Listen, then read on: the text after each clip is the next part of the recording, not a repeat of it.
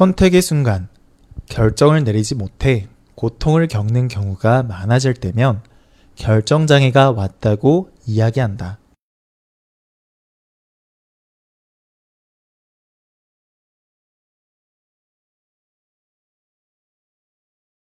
선택의 순간 결정을 내리지 못해 고통을 겪는 경우가 많아질 때면 결정장애가 왔다고 이야기한다.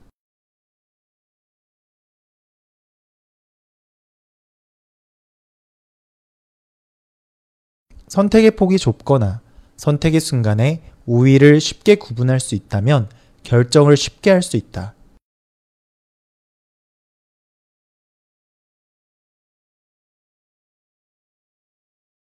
선택의 폭이 좁거나 선택의 순간에 우위를 쉽게 구분할 수 있다면 결정을 쉽게 할 수 있다.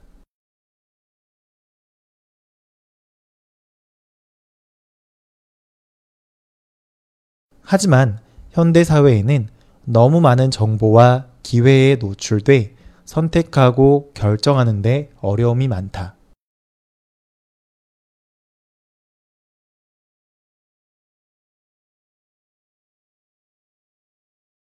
하지만 현대 사회에는 너무 많은 정보와 기회에 노출돼 선택하고 결정하는데 어려움이 많다.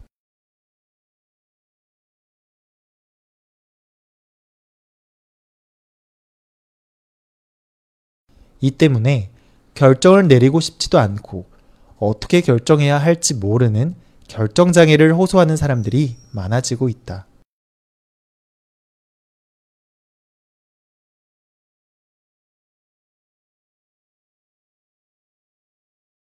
이 때문에 결정을 내리고 싶지도 않고 어떻게 결정해야 할지 모르는 결정장애를 호소하는 사람들이 많아지고 있다.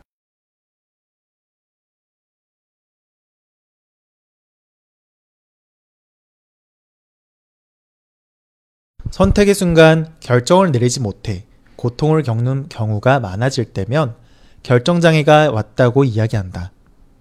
선택의 폭이 좁거나 선택의 순간에 우위를 쉽게 구분할 수 있다면 결정을 쉽게 할 수 있다.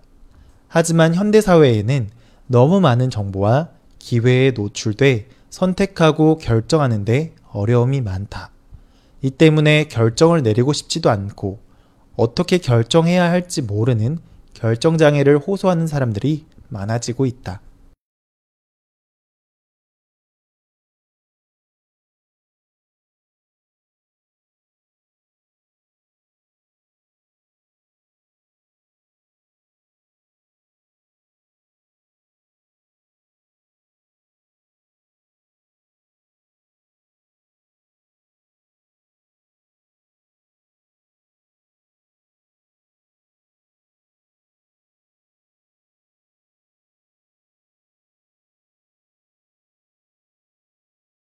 선택의 순간 결정을 내리지 못해 고통을 겪는 경우가 많아질 때면 결정장애가 왔다고 이야기한다. 선택의 폭이 좁거나 선택의 순간에 우위를 쉽게 구분할 수 있다면 결정을 쉽게 할 수 있다. 하지만 현대사회에는 너무 많은 정보와 기회에 노출돼 선택하고 결정하는데 어려움이 많다. 이 때문에 결정을 내리고 싶지도 않고 어떻게 결정해야 할지 모르는 결정장애를 호소하는 사람들이 많아지고 있다.